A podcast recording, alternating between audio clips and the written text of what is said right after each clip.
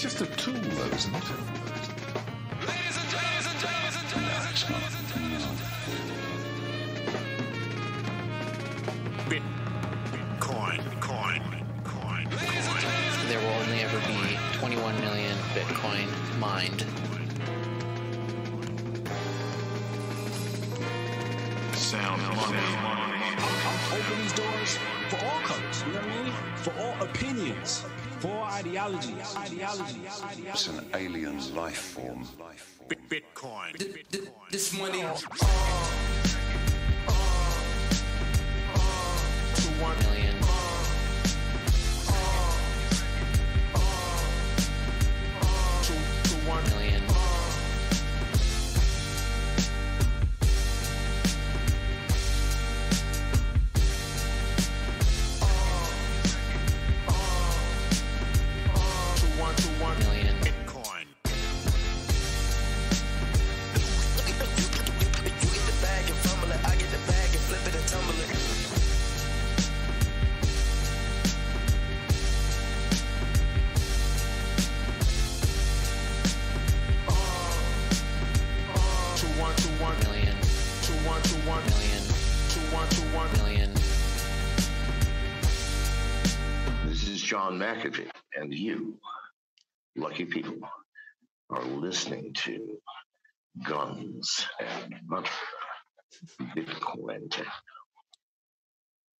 And he was like, Yo, do you know how happy I was for you to see you just shoot up to the top of the Bitcoin conversation? He was like, Yo, you literally did the impossible. We really gotta figure out a better way to budget for this family's future. Bitcoin. What? I don't know.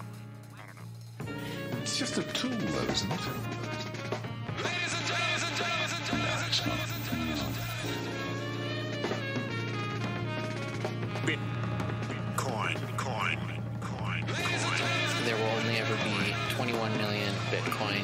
Bitcoin mined.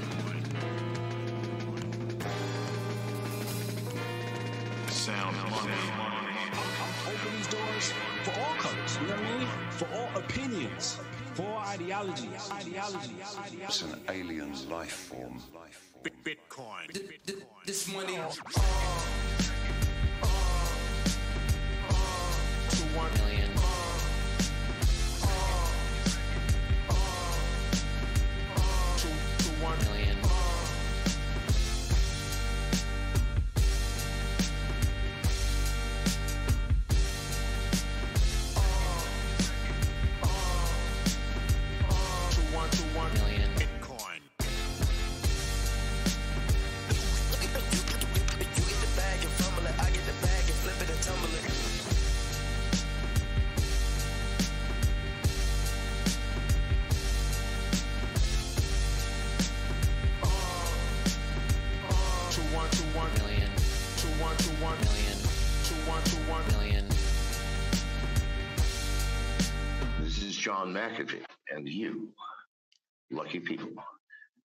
Listening to Guns and Mother Bitcoin he was like, Yo, do you know how happy I was for you to see you just shoot up to the top of the Bitcoin conversation? He was like, Yo, you literally did the impossible. We really gotta figure out a better way to budget for this family's future. Bitcoin. What? I don't know. I don't know. It's just a tool, though, isn't it? No, it's not. Bitcoin, coin, coin, coin. There will only ever be 21 million Bitcoin mined.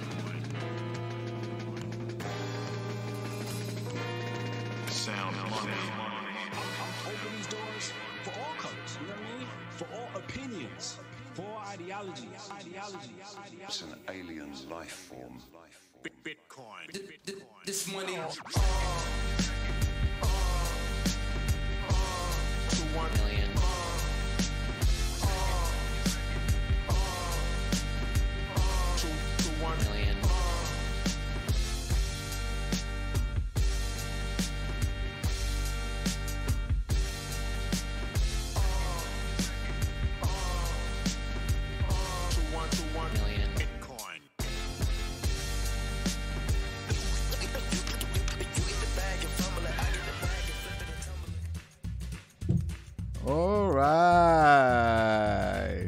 Isso aí, Bitcoinheiros. Estamos ao vivo aqui hoje com o grande desenvolvedor libertário Miguel Medeiros. Fala galera, uma honra estar aqui. Miguel. Brinde pra todo mundo, hoje é dia de festa, quer dizer, hoje não, né? Mas daqui a pouco vai ser dia de festa pra todo mundo. Que, que você Muito tá bom tomando aí? participar com vocês. Eu não posso te contar, porque senão essa live vai ser banida. Mas. Ah, um Mas- vodka. Tô com uma bebida branca aqui, então não posso falar pra vocês, mas Bom, muito bom ter vocês aqui nessa nessa próxima data especial, né? E oh yeah. muito bom ter, ter se esbarrado nesse nesse mundo aqui de cripto, né? De Bitcoin. Com certeza. Para quem não conhece, Miguel Medeiros, desenvolvedor serial, o cara desenvolve é, coisas que nem Enquanto que você nem dorme, ele desenvolve. Exatamente. Enquanto você dorme, enquanto você tá lendo aí seu Instagram, o seu Twitter, babando aí no sofá, o Miguel tá ralando aí, programando, produzindo. Vou dizer que boas. quando eu durmo, eu também desenvolvo, então é complicado o negócio. aqui. Não para Você não. chega a sonhar com você tá tecladinho na desenvolvendo? Já, já, Ô, Ivan, já aconteceu de eu acordar de noite com um bug solucionado, assim, ter correndo pro computador e resolver. Aquilo. É meio coisa de louco, assim, não sei o que acontece. piada aqui. Que louco. Tá, Maravilha. can relate. Demais, meu. Demais, demais, demais. É, quando você faz o que você gosta, o que você curte, é isso, né? É, faço até pro hobby, né? Exatamente. Ô, Beca, chegando aí. Bem-vindo, Becas. Desculpa, hein. Imagina, imagina. Estamos começando agora. Recebendo aqui o Miguel Medeiros e agora você. Oh yeah. Eu- Pessoal em Bom, peso, hein? pessoal, Só falta lembrando- sete dias. É, só terminando aqui de apresentar o Miguel, além de ser desenvolvedor serial, ele já é da casa aqui do- dos Bitcoinheiros, já fez alguns programas, é, teve uma participação e muito especial. E como era o nome do vídeo que ele gravou? Era Narcocapitalismo, né? Isso. Narcocapitalismo e o Ah, foram- foram vários, né? Capitalismo Foram vários, Bitcoin, foram vários, foram- também desenvolvimento, colaborando com o Bitcoin. Tem uma playlist inteira. Você entrar no site dos Bitcoinheiros, você vê lá em é, colaborador, não, convidados. Convidados, convidados, convidados Na especiais. seção de convidados, você vai ver lá o Miguel e né, todos os convidados aqui do programa e os programas que eles participaram. O último, mais É. recente, foi do site o Bitcoin Price Map, né? Que ele também desenvolveu aí. Enquanto o pessoal tava pulando o carnaval, Miguel tava lá desenvolvendo aí. Desenvolvendo. Teve essa ideia aí na cabeça, teve que colocar ela em prática, não se, não, não se aguentou. e a gente conversou, tá? Já, Vocês, faz já vocês me sinto até. Já me Fala, sinto fala até aí. parte do, do canal de vocês, cara. De tanto vídeo que a gente já fez junto. Sente não, você é parte. Oh, já. yeah. Bom, É, e, e só para revisar aí para quem está chegando agora, a gente teve essa ideia infeliz de, de programar é, uma contagem regressiva com lives diárias até o dia do halving. É, então é isso, começa Quem teve hoje. essa ideia, hein? Quem foi? Não sei. vai ser a live maluca no final com pessoas aqui. Mas vai ser bom, mas vai ser bom, vai ser sensacional aí, vai ser Vai uma ser bom, vai ser bom. Vai ser bom, Repleta tá? de convidados. Exatamente. Então, cada dia a gente tem que estar com um convidado especial. É, hoje começamos com Miguel Medeiros e. Opa! Estão me escutando? Sim, sim. Uhum. Sim? Ah, beleza. E cada dia um convidado especial para vocês. Até o último, uma surpresa aí, que vai ser o dia do Réveillon, o dia do Halving, todos juntos. E aí, para quem, pra quem não sabe o que é o Halving, a gente tem um vídeo aí, né, Dov?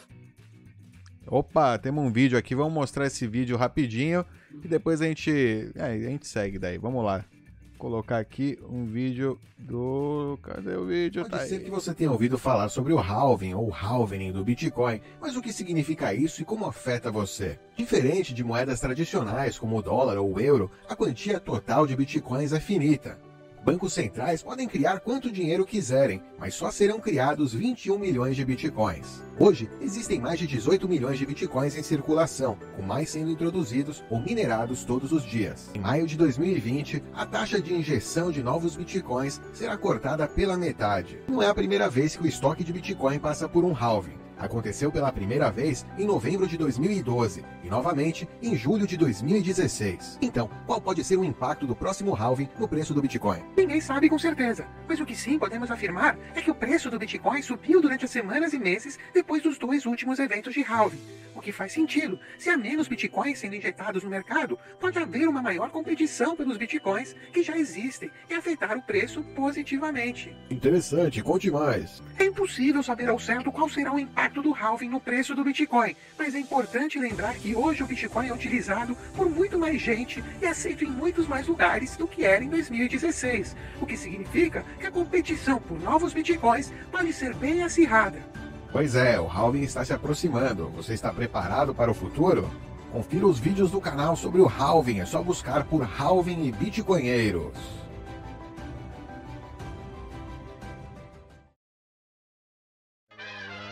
Boa, meu. Ai, ai, Muito ai. bem, palmas pra ele, senhores, palmas pra ele. É isso aí, esse é o halving do Bitcoin. Ai, caramba. Ai, muito bom, muito bom. Maravilhoso, hein? Oi, o que, que vocês acham, já que vocês são, são mais ligados na parte econômica, o que vocês acham que vai acontecer com o preço agora? O Alan, hein, que é nosso trader expert, futurólogo. Fala aí, o, o, o, o, o preço do Bitcoin já foi precificado? A o hal- O halving tá precificado? O halving, você acha que o halving que, que já foi precificado? Eu tenho uma teoria de que eu acho que não, porque muita gente que tem Bitcoin hoje não, não- nem sabe o que, que é isso, sabe? O Tipo, halving então- foi precificado pra hoje, entendeu? Não foi precificado pro dia do halving. Não, mas eu- a minha, o, meu, o meu pensamento é que é o seguinte: tem, vai passar o halving e vai ter gente que nem sabe que isso existe. Que Então, tem Bitcoin, o- entendeu? A- a- Isso faz parte é que da as pessoas acham que o, que o que drive o, o, o bull run é, é o, são as pessoas sabendo. Não é, não é isso. É o, o Bitcoin ficando mais escasso mesmo. É, e tem gente que nem sabe, né? Que Bitcoin é limitado e tal, né? Isso é, isso é engraçado. É. A gente vê que a gente tá bem no Se, início o- ainda, se o- né? que- se o Bitcoin dependesse da educação das pessoas para continuar funcionando, a gente tava perdido. Tava perdido. É, ele Dizer, pode não, dar, um- pode dar um Bitcoin. drive. Adorei essa, dá pra um fazer uma camiseta com essa, abre aspas. Se, se o BTC dependesse das pessoas entenderem, a gente tava perdido.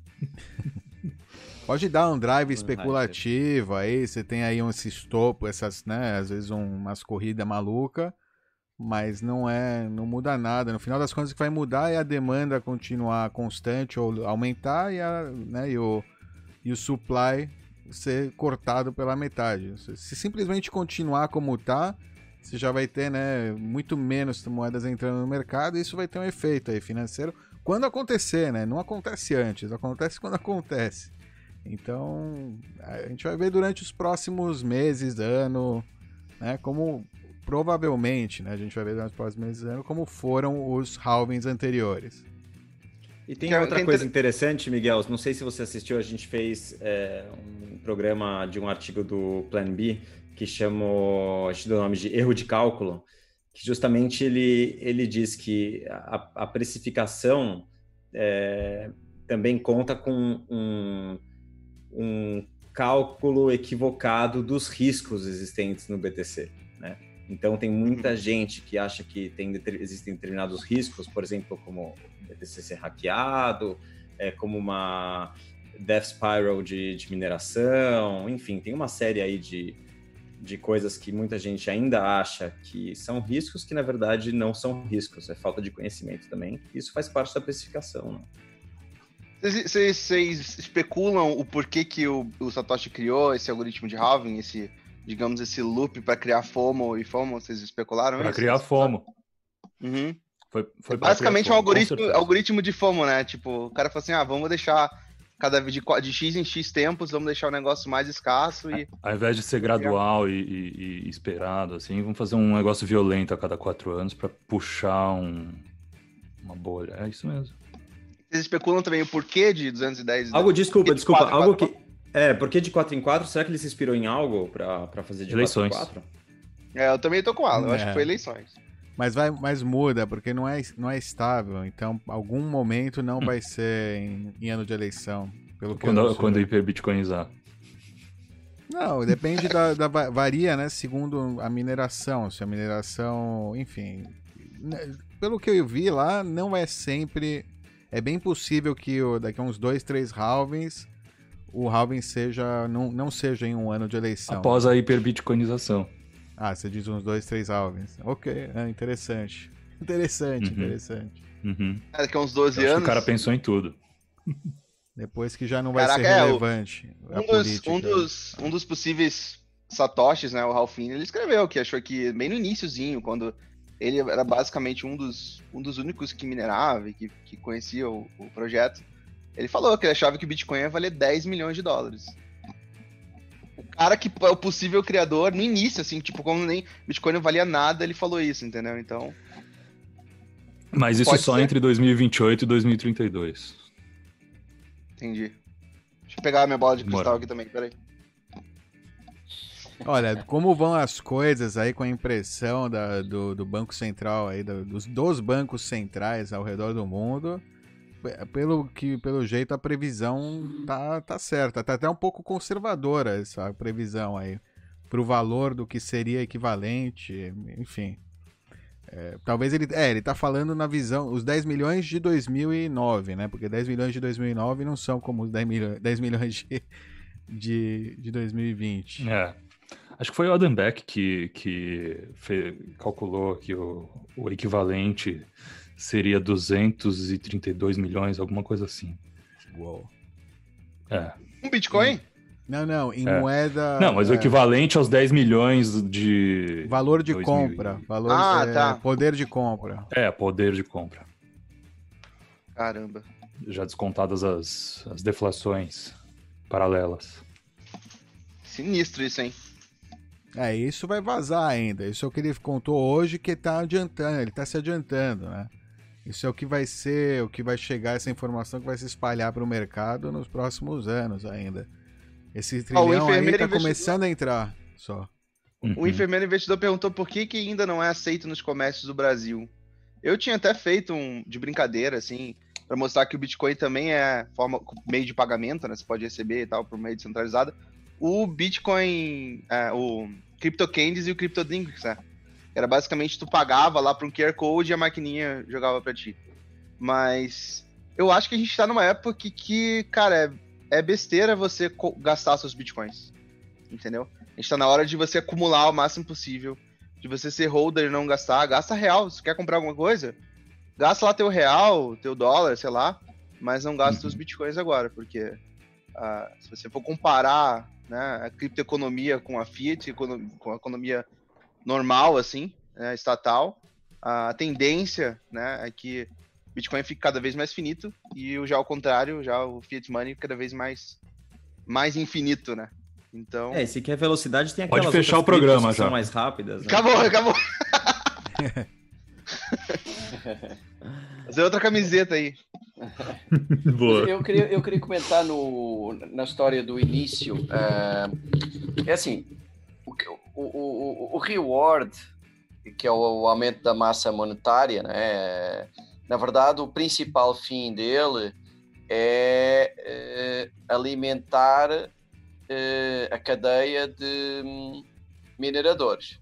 né? Ehm, é normal que de início, para atrair um volume interessante de mineradores, eh, em que, obviamente, se eles têm que pagar contas de eletricidade e têm que vender, não podem começar logo a acumular, é normal com o preço do Bitcoin eh, para comprar eletricidade, para comprar GPUs, eh, muito mais baixo, que- que se tenha que dar mais. Então, eu acho que o Satoshi, na verdade, ele previu uma velocidade de, de adoção da moeda que seguisse uma exponencial.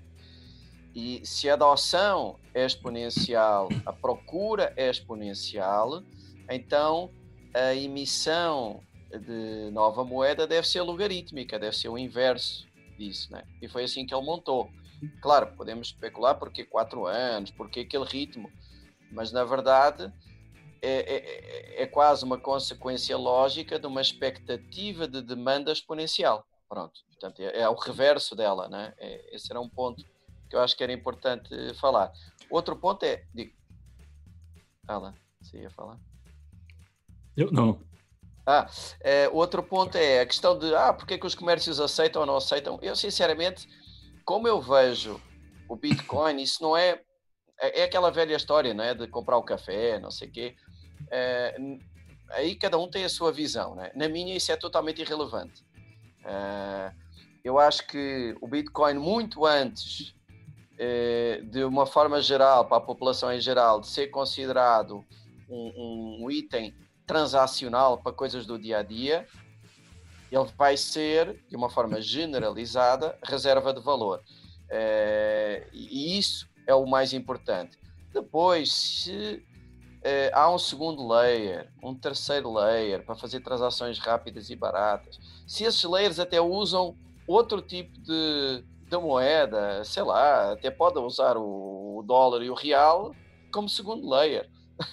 Sinceramente, não é o, o- o relevante, não é? Ehm, eu acho que é muito mais importante a primeira, a primeira parte. E nesta confusão toda do Covid e da emissão trilionária de moeda por parte dos bancos centrais, eh, e, e nem é só dólar e euro, que tem a sorte de poder passar para terceiros o custo dessa emissão. O próprio real, não é? Fala-se, está muita gente falando em emissão de reais, eh, quer dizer, moedas mais fracas que geram praticamente uma desvalorização instantânea, eh, estão cogitando isso. Então, neste momento, eh, a a questão da Se você não, não é imprimir, tão você, importante. você inflaciona, né, Becas? Diga, diga. O, essa impressão de fiats é, baseadas em dólar acontece porque o dólar tá- também tá, tá toda, né? Se você não for não corresponder à mesma à mesma emissão, você valoriza em relação ao dólar e isso é ruim para para sua balança comercial no final das contas. Exato, só que a desvalorização eh, ela pode ser muito agressiva e tem-se visto isso, né? Eh, eu acho que as moedas fracas eh, que, que, que emitirem moeda Perdeu-se vão sofrer mais rápido, né? Agora, Perdeu-se com o controle. isso. Agora, com tudo isso ao mesmo tempo, rapaz, temos juros negativos, temos emissão, já tínhamos, já tínhamos o quantitative easing, mas agora temos tudo isso numa escala muito maior. O único que ainda tinha um juro normal era o dólar, a 2,5 por aí. O juro acabou em todo o lado. A emissão foi para níveis estratosféricos. Vai se há momento em que aqueles fundamentais do Bitcoin eram relevantes eh, e em que vão ser acelerados eh, em termos de percepção pelo grande público, é agora. Uhum. Eu acho que a história de comprar café ou não neste momento é menos importante. É, duas coisas disso que você falou, excelente, Becas. Primeiro, com relação à, à questão da reserva de valor, eu acho que é muito comum as pessoas é, olharem o BTC e quererem saber quanto está valendo, quanto vai valer, qual é a expectativa, e, e pega o bonde andando e esquece de perguntar por que, que existe esse raios de BTC. Essa é a primeira pergunta que qualquer pessoa que está começando agora tem que se perguntar, né? Por que, que existe? Por que, que ele foi criado? Por que tanta gente é, investiu é, tempo e trabalho, né? Enfim, tempo, trabalho, por mais de 30 anos para conseguir chegar nessa, nessa catarse aí que, que é o BTC. E você estava falando é, depois da, da questão da impressão do dinheiro, eu li essa semana um capítulo de um livro que foi publicado é, em adiantado pelo Ray Dalio. Muito bom, falando dos, dos ciclos, né? É, dos ciclos de reestruturação econômica. Eu não consigo agora, ao vivo, explicar o, o capítulo, até porque é um capítulo extenso e bem, bem profundo, mas justamente ele fala que a cada mais ou menos 75 anos tem um reajuste é, da estrutura econômica, né? A última que, que a gente teve foi logo após a Segunda Guerra com o Acordo de Bretton Woods, né? E no qual o dólar foi, foi utilizado como, como reserva aí de valor mundial.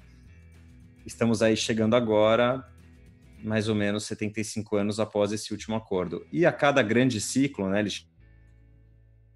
chama dos grandes, Oh. existem de dois a quatro pequenos ciclos. E agora estamos passando pelo quarto ciclo. Justamente. Tem agora, alguma pra coisa a ver com aqueles ciclos de Kontratiev, alguma coisa assim? De con... do quê? Já ouviu falar nisso? Não. É, que é alguma coisa assim, são macrociclos, assim. Confesso que eu acho isso um pouco de astrologia. Do que? Mas- Ciclos de contração e expansão? É, grandes ciclos econômicos, assim, tipo, de muitos anos, assim, tipo 70 anos, 75 anos. Pareceu De um- 100, 100 anos, né? O Force É. É. Eu não, não, É, nunca li. Não é que isso a é uma astrologia, isso, isso é um, um reset geracional. é. É, É, um não A, a nova estudei geração a que fundo. chega, ela não, ela não tem a informação que as quatro gerações atrás tinha, então ela acaba cometendo os mesmos erros humanos É, é, que as outras gerações. Esse- isso que você, isso que o Becas falou sobre o Bitcoin ele ser é, deflacionário, né? Então ele ser uma reserva de valor. eu, eu vi um- uma palestra do Seyfedin Amuz, né? Um cara inteligentíssimo, assim, um libanês sinistro, assim, um cara muito bom. Um, da nova geração da escola austríaca. Não sei se tu viu essa, essa, Bitcoin essa palestra, Becas, que ele fala, tem um slide que ele mostra um flop disk, aqueles flop disk de, de, sei lá, menos de um mega e tal. E aí, aí ele falou assim, tá, numa economia deflacionária, esse flop disk em 30 anos ia não vale nada, não vale nenhum centavo de dólar, né? E, mas tu iria esperar, imagina se o Bill Gates naquela época iria esperar para usar aquele flop disk. Não, ele ia comprar aquele flop disk. Só que provavelmente ele não ia comprar algumas besteiras que ele ia comprar porque ele sabia que ele, ele poderia não comprar aquelas besteiras e comprar realmente o que ele precisava naquele momento para ser mais produtivo ou porque ele precisava para subsistência e tudo mais. Então, numa, numa hiperbitcoinização, né? Vamos supor que a gente tá no. no- já teve lá o no 2000. Quanto que foi? Daqui a do- 12 anos, né, Alan? Daqui a 12 anos a gente tá hiper, hiperbitcoinizado, tudo tá precificado em Bitcoin e as pessoas acho que vão começar a pensar, tá, No será pior que vale cenário. a pena. É, será que vale a pena eu realmente comprar esse, esse, essa, essa besteirinha que eu tô afim de comprar? Ou eu dou mais um, dois meses e eu compro três dessa besteirinha? Daí daqui a três Miguel. meses ela vai pensar, tá, era uma besteirinha, por que, que eu vou comprar isso, sabe? Tipo, Miguel, no passado era assim. No passado as pessoas não, não saíam comprando que nem um retardado na Amazon.com. Quando era no padrão lá, ouro, né? comprava o que precisava, comprava o que desejava, juntava dinheiro. Era assim, era o mundo do dinheiro de verdade. sim, a gente só sim. vai voltar para coisas de verdade, coisas que duram mais tempo, carros que não ficam quebrando a cada encostadinha que você dá na guia, enfim. É, que é curioso, é que, só um comentário disso do ciclo histórico, né? O, só só para, para ficar para registro, portanto, o Bretton Woods introduziu eh, mais ou menos um, um hard money em 1944, portanto, e, e fazendo vigorar o padrão ouro, e terminou em 71, eh, unilateralmente pelos Estados Unidos. Portanto, é, há várias histórias no passado, nós até podemos compilar para as próximas lives, de ciclos em que começa, sei lá, Império Romano, já no Império Romano isso aconteceu, em que começa com uma, uma moeda muito hard, por exemplo, 100% indexada a ouro puro, e aí ela vai começando a usar a imagem do ruler, né, do imperador, do império, O denário, do que né? É, para de repente, não, como tem lá a cara do imperador, então se o cara puser um pouquinho menos de ouro, aquilo vale, tem a força do imperador. Eh, e fo- foi isso que aconteceu com o fim do padrão ouro, e foi, e foi isso que aconteceu muitas vezes ao longo da história, não é? Um, qualquer reino grande, império grande, começa. Por quê? Há um incentivo enorme para fazer isso. Isso só termina quando estoura, quando termina à força, porque o incentivo é enorme.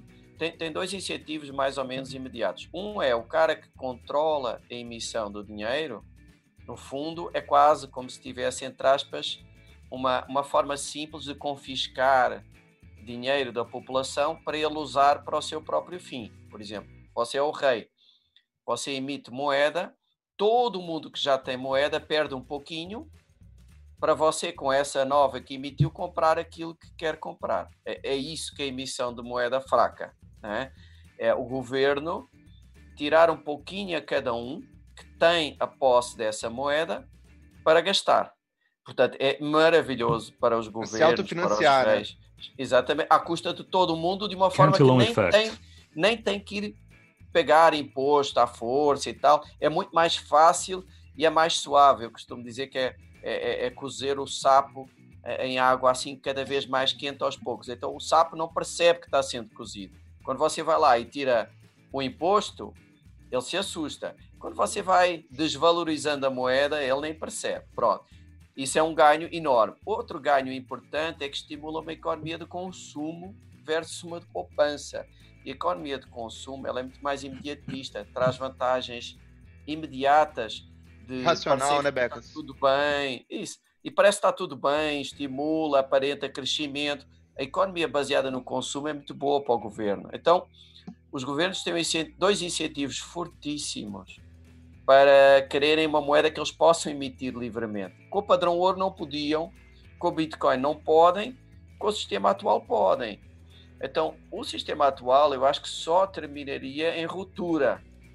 Portanto, é capaz de ser muito rápido. Eh, E estes acontecimentos talvez tenham acelerado um pouco esse momento. É difícil para ver, mas eu acho que aceleraram. É, e só pra fazer mais uma camiseta, só pra resumindo o que o Becas falou, é quanto mais você poupar, menos o governo tem controle de você, né? Então, mais uma camiseta aí pra gente fazer uma grife Exatamente. do Bitcoin. Quem sabe, hein? Depois desse round, fazer uma gostei. lojinha, hein? Agora, a, a- deflação tem riscos, não é que ela não tenha riscos. O Japão viveu uma deflação nos anos 90 eh, e, ela, e- e- e tem problemas. Se as pessoas pouparem de uma forma exagerada, eh, a economia colapsa, é como um pouco o lockdown agora, né?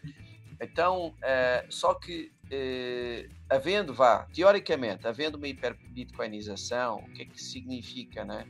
Significa que, por exemplo, se a humanidade crescer 3% ao ano, a deflação vai ser de 3% ao ano. Então, não é grave. É, é é um mecanismo que... Não é grave, só, habituando-se- só dá 100% em 10 anos. né? Não, mas eh, eu acho que não é suficientemente, é uma- não é uma deflação suficientemente forte para colapsar a economia, apenas faz com que as pessoas não sejam tão imediatistas. Só colapsa em 10 Comecem a ponderar, não, começam a ponderar mais cada gasto, mas não param os gastos todos, não é? Eh, não acho que seja grave, mas, mas vamos ver, por isso é que o, o, o Nash defendia uma moeda que tivesse uma inflação igual ao crescimento da economia, ou seja, uma, uma moeda um pouquinho mais inflacionária. O Bitcoin tendencialmente vai ser zero, né? zero de inflação. Eh, e o Nest defendia uma inflação de uns 3% ao ano, que seria o crescimento económico mundial. Mas a diferença não acho que seja tão grave a ponto de colapsar a economia, como Eu só aconteceu diver- no Japão. Eu, eu só acho que é, me soa um pouco estranho é, uma economia inflacionária, porque você dá os incentivos errados, entendeu? Você perverte os incentivos, entendeu? Uhum. E porque numa, eco É uma pseudo-inflação. Não, mas É. atenção, o, o Nest defendia neutra, ou seja, vamos, só, só para essa parte ficar clara, a moeda atual, praticamente de todo o mundo, ela é inflacionária. Ela, a massa monetária cresce Mas é que a realidade é deflacionária. Becas. E esse problema você não consegue. Se você mantiver uma moeda inflacionária, uma moeda que É verdade, dá o é offset, verdade. a, a ganhos de deflação da tecnologia vai acabar comendo. É verdade. Os ganhos de produtividade geram uma espécie de deflação natural. Eh, o, o Kunesh dizia que, de qualquer forma, esse, essa deflação natural ela, é- ela é depois compensada porque esse ganho de eficiência ela é usado para que se aumente o, o consumo, digamos assim, e o bem-estar, eh, aproveitando esse ganho de produtividade. E que o efeito global disso, falando na visão do Nash, atenção, eh, seria o tal crescimento natural da humanidade, uns 3% ao ano. Mas isto para separar em três segmentos. Um segmento é a moeda atual, ela é inflacionária, ou seja, ela cresce mais do que a economia. A do seria neutral, ou seja, ela cresceria exatamente o mesmo da economia. E o Bitcoin ele é eh, deflacionário, ou seja, ele cresce menos do que a economia. A verdade é que eh, a do na verdade, é- ela é impossível de pôr em prática. Eh, seria muito difícil. Ele sugeriu um basket de commodities, como índice, ia dar confusão de certeza. Então, o second best e o único implementável no mundo real é o Bitcoin. Não há, não há outra opção para o modelo Nash. Eu, eu acho que o Satoshi sabia tanto que a, a- qual seria o efeito de- deflacionário da tecnologia na sociedade que ele criou essa, essa previsão de halving a cada quatro anos, exatamente pensando nisso. Então, o poder que essa deflação teria na tecnologia que, que vai se traduzir em avanço de produtividade na sociedade, também acompanhado pela valorização exponencial do BTC a cada quatro anos. Eu acho que, enfim, eu sempre falo, mas o cara pensou em tudo, tudo. Ele não pensou, ele deu uma sorte também enorme, né? É, é quase uma simulação. Não, é isso, mas vai ser interessante. Eu acho que é uma análise interessante como é que será o comportamento do consumidor médio no mundo hiperbitcoinizado. É um tema, é um tema interessante. Lembra que o consumidor consome riqueza, ele não produz riqueza, né? Claro, claro. Não, mas aí alguém tem que produzir para ele consumir. Enfim, mas não é. Sim, não, mas aí você vai no zero a zero, né? O negócio. Eu, no, eu, no sentido de, de, acumulação de riqueza, não tô falando gosto... na, na, troca de valores. Eu gosto do aspecto cultural disso aí, né? Que o Bitcoin traz uma mudança aí de perspectiva. Mas do ponto de vista cultural, você pensa né, na, na época dos nossos avós que eh, ele tinha um, eletrodoméstico. Você não. O eletrodoméstico ele quebrava, você não trocava ele, você consertava ele, buscava né, remendar, consertar.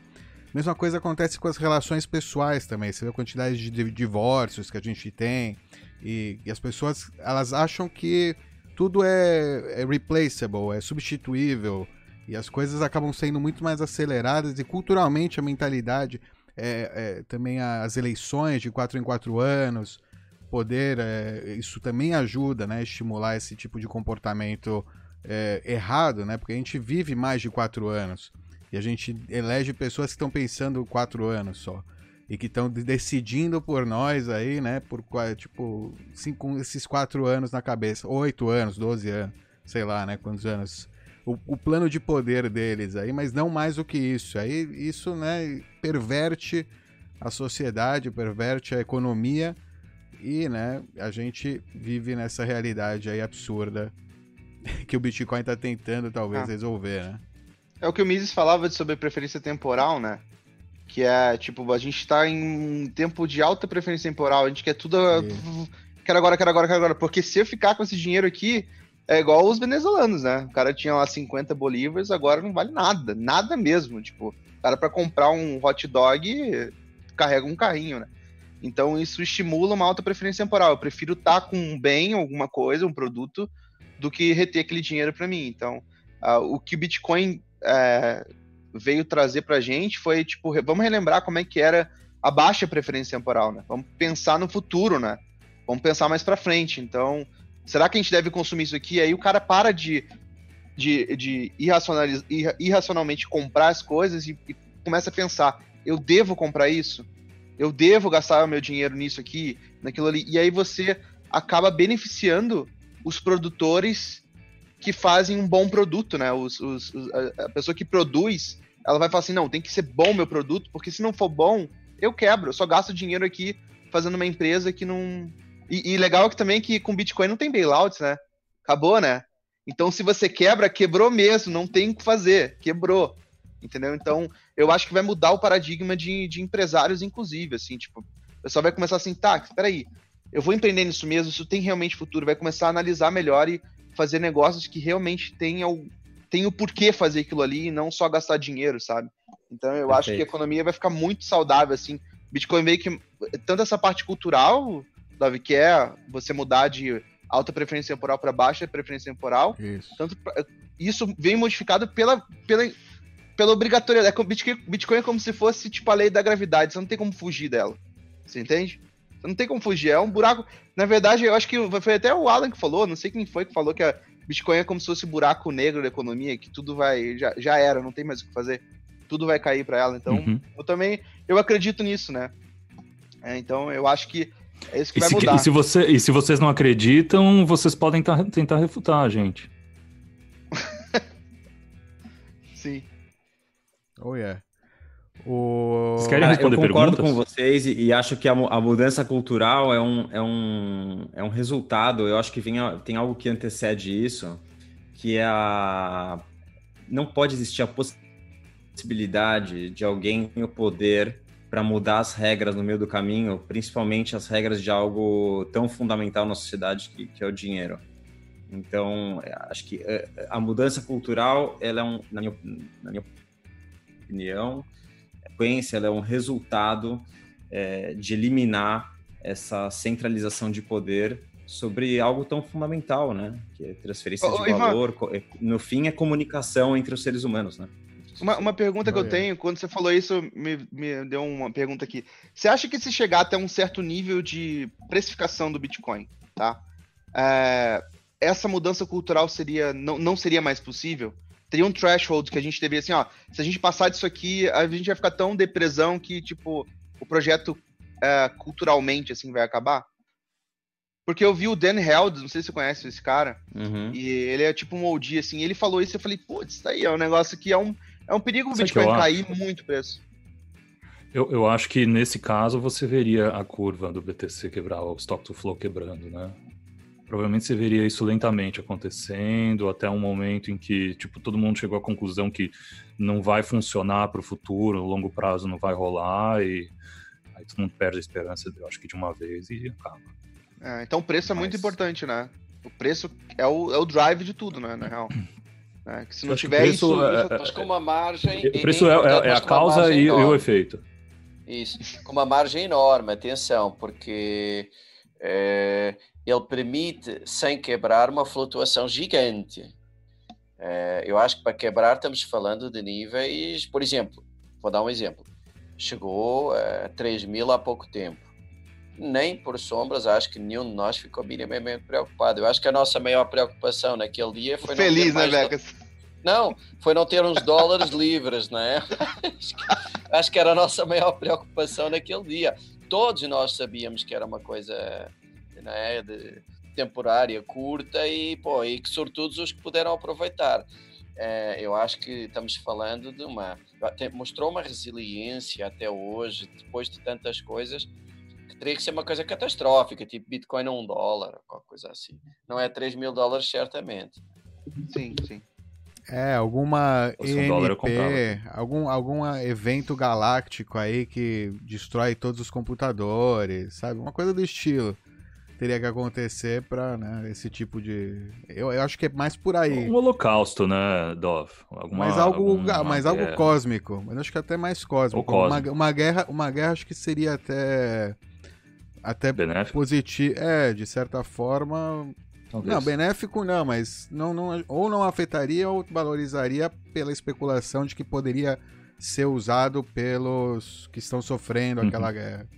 Enfim. Ou, ou a pessoa que está Uhum. sofrendo a guerra está querendo comprar para poder fugir, né? Então ela paga o preço que não for para cair fora Davi? com alguma coisa. Com tudo que a gente falou agora, você não acha que Bitcoin evitaria guerra? Porque as pessoas iam colocar os recursos delas onde realmente ia ser melhor? E guerra nunca é bom? É... No longo prazo, sim. No longo prazo, sim, mas enquanto tiver o Fiat, não. Né? Enquanto ainda Temos existir- aparato militar É, e gente Fiat com meio- vontade. É, porque Fiat meio que incentiva a guerra, né? Agora, Bitcoin, na verdade, seria mais uma visão um pouco mais até pacifista, assim, do, economicamente falando, né? Porque ninguém ia querer botar um recurso escasso numa guerra. Vou perder aquilo ali, pra quê? Pra, entendeu? Só se realmente fosse questão de vida ou morte, entendeu? Seria o último last resource. Tipo, ninguém ia querer grana nisso. É defensiva, Sim. né? É como antigamente, né? No- imagina no, naquelas comunidades agrícolas, aquelas guerras que a gente vê nos filmes, né? Nos filmes já não, que são geralmente são é, já com reinos, impérios, tá? Mas digamos no começo, assim, você tem duas tribos que estão brigando entre elas, elas não querem se destruir do- ao todo, ou seja, o cara quer fazer uma guerra rápida, uma, uma batalha rápida, porque ele tem que voltar amanhã para cuidar a, a agricultura dele, porque ele tem terras para cuidar. A guerra não é a profissão dele, não existe um profissional de guerra. As pessoas. Ele não quer fazer guerra, esse cara. Ninguém ele quer, quer, fazer Ele guerra. quer fazer trade. Quer trade, quer produzir, quer. Não, a guerra não interessa, não funciona sem que alguém invista, né? Alguém, alguém tem que pagar o, o salário daqueles soldados. E, e se não tiver quem, quem pagar, né? Então não, não temos guerra. É, é isso aí. Perfeito. Não, vamos Caramba, ter hein? guerra, mas vão ser guerras mais curtas e locais, né? Provavelmente. Vão, vão existir conflitos. Isso eu não tenho. no- é, é- faz parte da nossa natureza. Mas vão ser muito mais caros para as partes envolvidas do que hoje, né? Que algumas partes têm uma vantagem até desproporcional aí de poder imprimir a, a rodo para pagar pelo, pelas suas investidas, né? De guerra. Enfim. Caramba, 104 pessoas na live? Ô, no próximo halving eu quero mil. All Oh, time yeah. high. 10 vezes mais, igual o preço do Bitcoin, hein? Pelo menos. Vocês querem Oh, responder yeah. perguntas antes de fechar? Vamos, você tem Pode pergunta, tem uma algumas. pergunta aí, Alan, manda aí. Eu- não, eu não, eu não vi ainda, eu não li ainda. Vai vendo aí, enquanto isso, deixa eu mostrar o site aqui que o Miguel é, fez. Boa. Lá no Boa. Bitcoin Price Map. Deixa eu fazer. Eu já tô fazendo o share screen aí com o Seleciona as perguntas aí, velho. Vou fazer Deixa eu agora, fazer tá? com, Relaxa. vocês também, pra vocês verem aí. Maravilha, olha lá. Contagem regressiva para o halving. Faltam 1.222 blocos agora, hein, pessoal? Falta pouco. Faltam, que, 8 dias? Menos de 8 dias já. Estamos em caminho aí ao que a gente falou do halving. Entrem aí no 12 site mil minutos. bitcoinpricemap.com Halving Bitcoinheiros, a gente vai colocar aqui na descrição o link. É o site, ó, você tá vendo aqui, bitcoinpricemap.com. Tem um halving part aí, né? E a gente mostra para vocês a programação aí da semana. Vai, mostra aí, Dago. Vamos ver aqui a programação da semana. Três patinhos Hoje- na lagoa. Putz, quanto spoiler, hein? Pois é, olha lá. Hoje temos o Miguel Medeiros, amanhã Marcel Peschman, Rei Nasser, Avelino Morgante, Fábio Kraus, Bruno Garcia, Thiago Salem e o nosso trader Zé Guaxinim. É. E no bloco E surpresa, 630 surpresa mil, no dia do halving. a surpresa aí, a festa do Halving. É isso aí, pessoal. Entra aí no site, bem interessante. Miguel armou para vocês. Podemos ver também agora, para quem gosta de ver o preço, ver como é que tá aí o preço do Bitcoin agora ao Deu redor zoom, do mundo. Tá, me... Ah, é, tá tá. com zoom, tá com um pouco de zoom aqui. Deixa eu ver. O Dove é velho, ele, aí? ele dá zoom pra poder enxergar as letrinhas. Olha, É, olha, olha pessoal a Argentina aí. A Argentina aí, 9,200. Os hermanos. Um Pois é. milhão de pesos. Um milhão É, pelo de que, pesos. pelo que eu escutei, Meu tá Deus. chegando no all-time high lá na Argentina. Esse é bem leve, né? Se for a taxa oficial, dá meio milhão de pesos. É, taxa mercado negro, um milhão de pesos, hein? Nossa. Dólar Blue, né? Uhum. Inclusive, isso aí já tá cotado em dólar Blue, porque eu me Fazer uma eu- camiseta, sou milionário na Argentina. Pô, na Venezuela, então tá bilionário. Nó. Olha, e o Chile, engraçado é que o Sou Chile tá com o preço mais, mais em conta do, no momento também. Então, na América do Sul tá bombando fazer uns, uma arbitragenzinha aí. Tá maneiro demais. Chile Beat. Nessa Chile Beat tem alguma coisa, hein, Miguel? Ah, vou dar uma olhada, porque Dá tá bem. É, Tá bem. Eu acho que Tá não, bem em acho que, conta. Pode Enfim. ser, vou dar uma olhadinha lá. É. Alright, é isso aí. Entrem no site aí, bem legal. Vocês podem ver o Ah. preço agora ao vivo a- do Bitcoin ao redor do mundo. Fala, fala. é, e na próxima atualização nessa semana vai entrar mais de 100 países. Então vai lotar o mapa, inclusive. Que agora a gente tem 47, eu acho. É, uma falta Portugal aí. É, então tem muitos, tem muitos países pra adicionar ainda, mas vai entrar mais de 100 países, então vai ficar da hora o site. Parabéns, né? Parabéns, E parabéns. aí vocês podem Miguel. clicar também no, no Halving Party ali, que vai pra, pra link onde tem toda essa programação de live É, aqui, aqui, do ó. Bitcoinheiros. Halving Party. Você liga, É. clica aí. Então você tem que entrar com. Você tem que. Senão vai entrar, vai entrar no. Tem que botar. É, tem que entrar sem VPN. não tá no entra Brasil, no né? Brasil. É, entra no É, Brasil. se você estiver no Brasil, você clicar no Halving Party já vai direto pro, pro link especial do Bitcoinheiros que eu fiz pra vocês. Oh, yeah. Muito bem, obrigado, Miguel. Ficou linda a página, hein? Muito, Que isso, vocês merecem todo o sucesso, mano. Hum. Tá, Hum, tá. cara é foi- muito fofo. esse, esse ano, esse ano foi o, foi o ano de vocês, né? Vocês cresceram pra caramba, né? É até bom. Agora eu entrevistar um pouquinho vocês, né? A ideia do canal de vocês foi maravilhosa, assim, tipo, eu acho que o conteúdo, assim, tá, tá show de bola. E, e eu vi que esse ano vocês cresceram muito, né? É, acabaram batendo um monte de meta aí, né? Já tem quantas pessoas eu não aqui? tava nem sabendo disso. Quase 4 mil pessoas, né? No site de vocês inscritos, né? Sensacional. Pro mundo do Bitcoin do Brasil é uma coisa enorme, né? É, Bitcoin, sem, é, exatamente. sem falar de, de altcoins, sem fazer Sem falar de altcoin. análise técnica. Sem falar de é. nada de shitcoin, sem ficar falando de preço o tempo todo. Não, Só conteúdo fala, top. Bitcoin fala mal um pouco, de vez em quando. Aí tem que falar mal mesmo. E, E eu, e, e eu acho fantástico, cara. É, é o, a mim é o, é o canal que eu mais vejo, assim, que eu, que eu sempre acompanho. E vocês estão de parabéns, cara. É impressionante. Faltava isso aí no Brasil, né? Tinha lá fora, tinha até o pessoal do Magical Crypto Friends, né? Não sei se foi uma inspiração pra vocês, mas pessoal legal. Não. Mas eles falam de shitcoin, né? Então, não, não é Não, tão pô, bom. não, não é eles são shitcoiners. É os, os É. grandes, maiores shitcoiners, os, os bitcoiners mais shitcoiners do, do mundo. Sim, mas é o, é o canal com o melhor conteúdo mesmo e, e constante, né? Então, isso também é muito, muito maneiro, assim, que é muito difícil você manter uma constância, né? A gente vê lá com o pessoal do Proof of Talk, vai vir aqui em peso também. É difícil manter é. uma constância, constância, sabe? Um trabalho, isso aqui eu sei que é um hobby para todo mundo, né? Então, se você ainda não é inscrito, isso aqui é um hobby, gurizada. Dá só. Não custa nada apertar no se inscrever, no, no, no likezinho ali. Nada, zero reais pra vocês. E os caras estão gastando o tempo deles aqui a full. Tempo fazendo dinheiro. arte- Fazendo arte. Tem um site novo também, lançaram um site novo. Bem legal Pois o site é. de vocês. Bem bonitinho. E vão mandando um benzão nas artes lá e tal. Muito bem, vocês Oh, estão yeah. de parabéns, viu? Obrigado, Muito bom. Miguel. Eu tô até com vergonha aqui, não. Realmente. Não, muito bom participar disso tudo, cara. Eu, tô- eu que tô, É. eu tô. Tipo, eu sinto muito agradecido de poder participar aqui com vocês. Eu sei que vocês fizeram isso porque vocês amam. Eu também, eu, eu não trabalho com Bitcoin hoje em dia, é hobby pra mim. E pra vocês também, né? Então, tipo, é uma coisa assim. É, é muito legal ver que esse negócio cresceu e quem sabe até um dia, né? Imagina isso ser a nossa principal fonte de renda, né? Imagina que legal. Ia ser top demais, né? E imagina quanto isso ia crescer, né? Então, ia ser foda. Então vocês estão de parabéns. Tamo junto, cara. Enquanto isso não Obrigado. acontece, quem quiser, quem quiser apoiar o canal, usa lá ali o Bitcoiners Pay, é de graça. A gente está bancando esse servidor aí para vocês.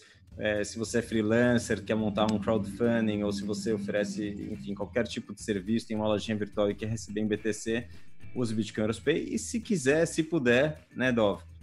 É, dá uma gorjeta aí.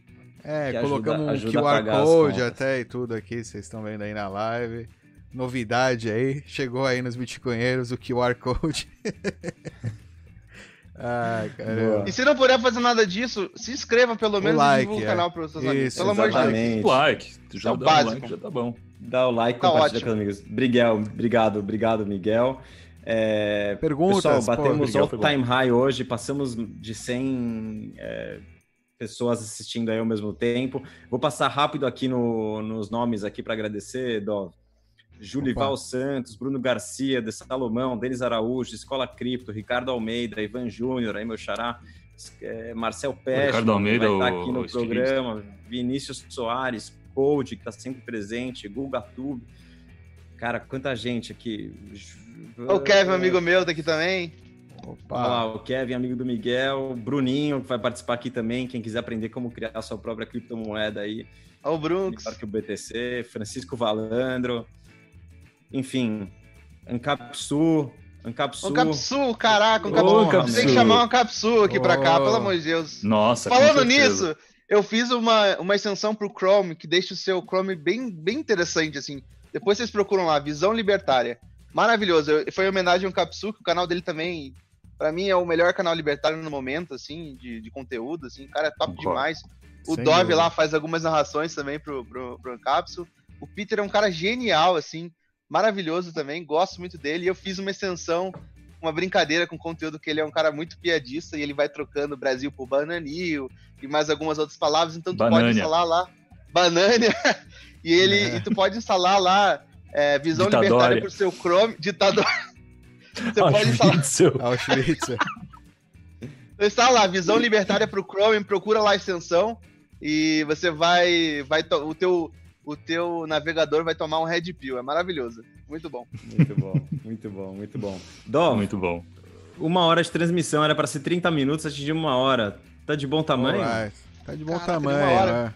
Acho Passou, que sim. ó. Guardem as perguntas que vocês fizeram hoje pra amanhã. Eu tenho uma pergunta É. só aí que eu ficou na minha, tô vendo aqui na minha cara. O Alisson perguntou por que a gente não usa o library. Primeiro que a gente usa, tá lá, tá? A gente fez porque tem uma extensão, é, ou seja, rapidamente você pode com um clique falar todos os vídeos do YouTube e passar pra lá. Mas olha, fica bem para ficar bem claro, não é descentralizado. A blockchain é só descrições e metadados. O vídeo em si Se tiver algum problema de copyright, se vier alguma eh, coisa jurídica pra cima deles, os caras tiram também, que nem o YouTube. E se começar a ter sucesso, vai ser igual ao YouTube. Então, é a mesma merda. a única coisa que tá na blockchain, a única coisa que você vai- que você vai ter de diferente lá, talvez, é que você vai poder provar, provar de alguma forma, não sei quanto a blockchain é, né, também uma é descentralizada o suficiente para provar alguma coisa, mas poderia provar que tava lá, que foi retirado, porque a- os metadados ficam na blockchain. Mas todo o resto, o vídeo em si vai embora, é censurável. Se olhar lá nos termos lá, tal, eles explicam também. É, a não ser que você é, sirva ele do seu próprio computador. E para isso eu prefiro servir por BitTorrent, que é muito mais é, amplo, tem muito mais gente que, que, né, que tá nesse, nesse sistema BitTorrent do que, é, ou seja, para se eu tenho que servir, né, o conteúdo, se não vai estar em servidor de terceiro, mas é aquele esquema, não tem almoço grátis, meu. Ninguém vai salvar, gravar o meu, os nossos vídeos no servidor deles, né, e, e de graça. Então, a gente teria que servir os vídeos e para isso, como eu falei, melhor é o BitTorrent mesmo. Maravilha, maravilha, Dov. Obrigado pela explicação. Alright. Pessoal, Miguel, muito obrigado pelo seu tempo, obrigado por participar de mais um programa aqui com a gente. Cara, você tá portas abertas, meu. Quando você quiser, manda uma mensagem é, que a gente manda o link aí para você participar com a gente. Tá a fim de bom? fazer uma live sem compromisso qualquer dia desses, só chamar. É, Mas demorou. já é parte, Ficou- cara. Fico muito feliz de participar aqui, gente. Muito obrigado mesmo. Obrigado. Valeu, meu. Obrigado e parabéns por tudo que você está fazendo, hein? Valeu. Vamos deixar os links aqui para quem quiser acessar os trabalhos do Miguel, Alan, Becas, Dov. Até, a- até amanhã, né? Amanhã estamos Até amanhã, Mesmo pessoal. horário. Amanhã, Amanhã. às 16 horas. Tem que começar aí, meu dia fiquem- agora. Um abraço. Fiquem com o André Zatonópolis aí, uma música do Friends of Satoshi. Aquele abraço. Maravilha. Valeu, Dov. we look at the history of innovation, that history is whitewashed. It's simplified, it's summarized in a nice rosy picture of success where all of the bad things are completely ignored. Look at the history of the automobile. Look at the history of uh, electricity. Look at the history of the internet. And what do you see? Heroes of industry come forward with a great new innovation. The world welcomes them with open arms, celebrates them, raises them up to new heights, and we all continue with this wonderful new invention. And that history is bullcrap. Because that's not what actually happened. Here's what actually happened. When the first automobile came out, people had horses. And the automobile was not an improvement over a horse. There were no roads, there was no infrastructure, you couldn't get gasoline anywhere. The only people involved in automobiles were these weirdos who were portrayed by the media